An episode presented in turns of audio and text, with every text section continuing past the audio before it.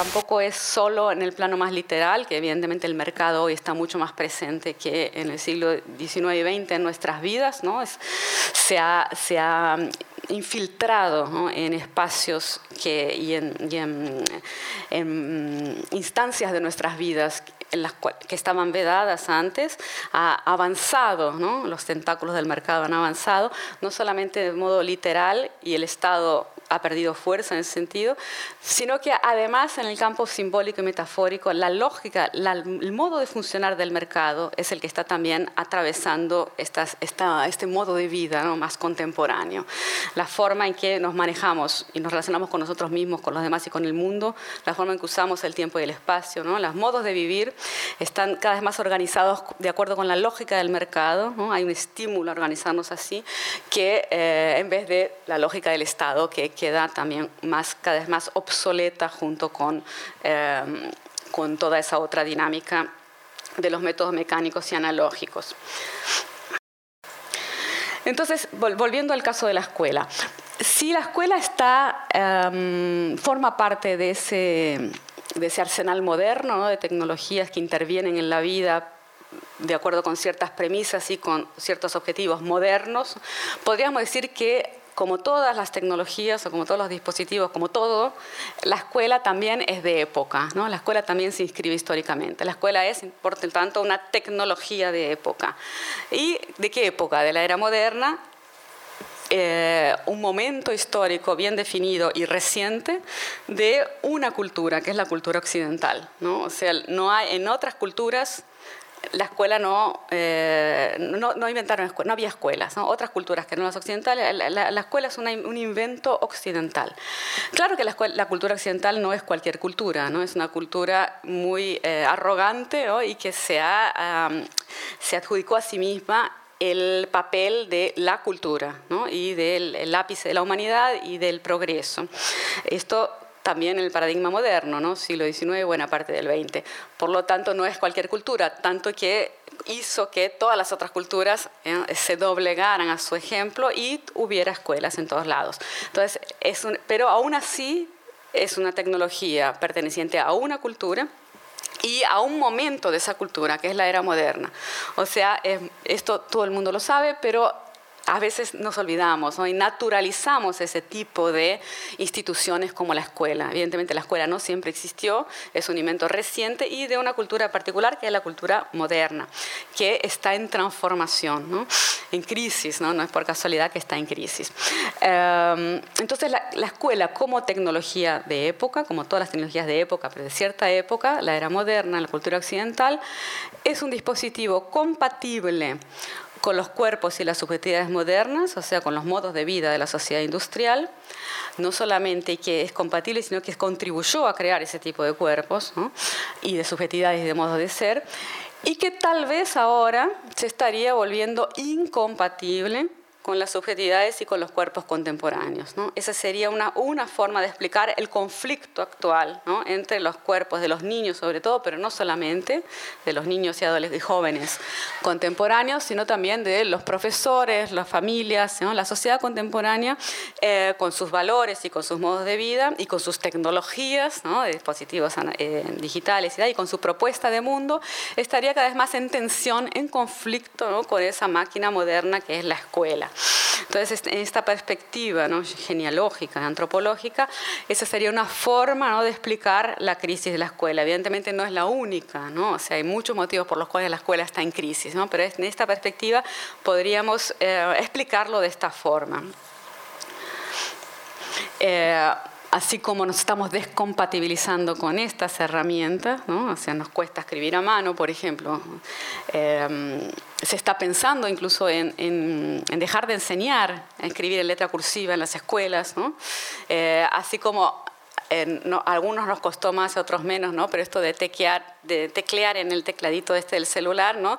al principio parecía imposible para muchos de nosotros, sobre todo para los que éramos más compatibles con estas tecnologías, ¿no? descompatibilizarse con ellas y compatibilizarse con otro arsenal cuesta bastante, ¿no? Y por eso también los chicos más chiquitos que no tuvieron, que se saltearon esto, no tuvieron que compatibilizarse con esto, les cuesta mucho compatibilizarse con esto porque ya son compatibles con em, estos otros dispositivos, ¿no?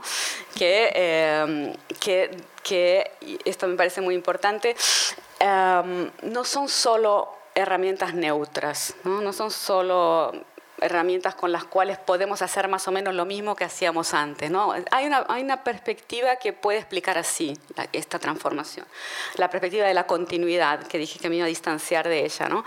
Eh, podemos decir, bueno, con estas herramientas es posible escribir una novela, escribir cartas, escribir una nota periodística, escribir una opinión, ¿no? con, con lápices, papeles, plumas, y con estas también, ¿no?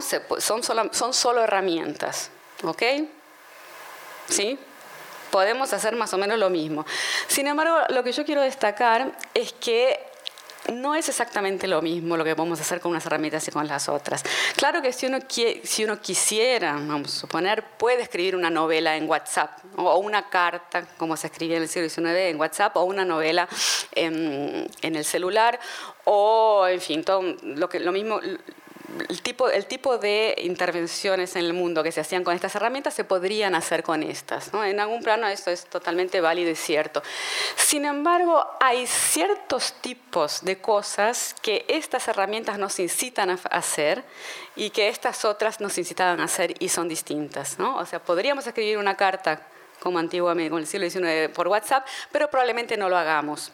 Lo que vamos a hacer es aprender a escribir como WhatsApp nos propone que no es WhatsApp, no estoy personalizando WhatsApp, sino ese universo tecnológico, ¿no? nos lleva a relacionarnos con nosotros, con los demás y con el mundo de ciertas maneras y no de otras.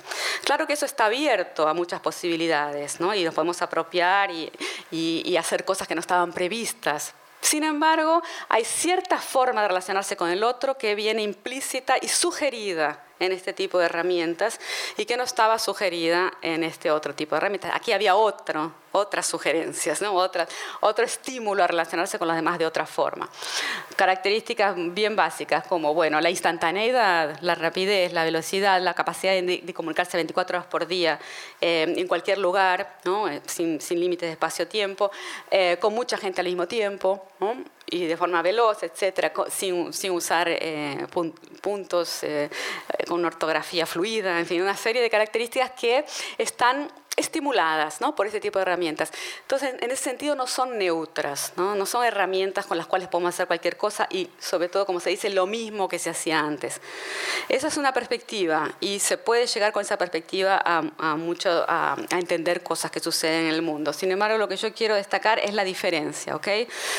Hay cosas que estas herramientas nos llevaban a hacer y formas de relacionarnos con los demás con nosotros y con el mundo, usos del tiempo y el espacio, y hay otras formas de relacionarse con los demás, con el mundo y consigo mismo, y con el uso del tiempo y el espacio, que estas herramientas nos proponen. Entonces son distintos, ¿no? énfasis en la diferencia. Es, es otra propuesta de mundo que está eh, sugerida y estimulada por estas herramientas.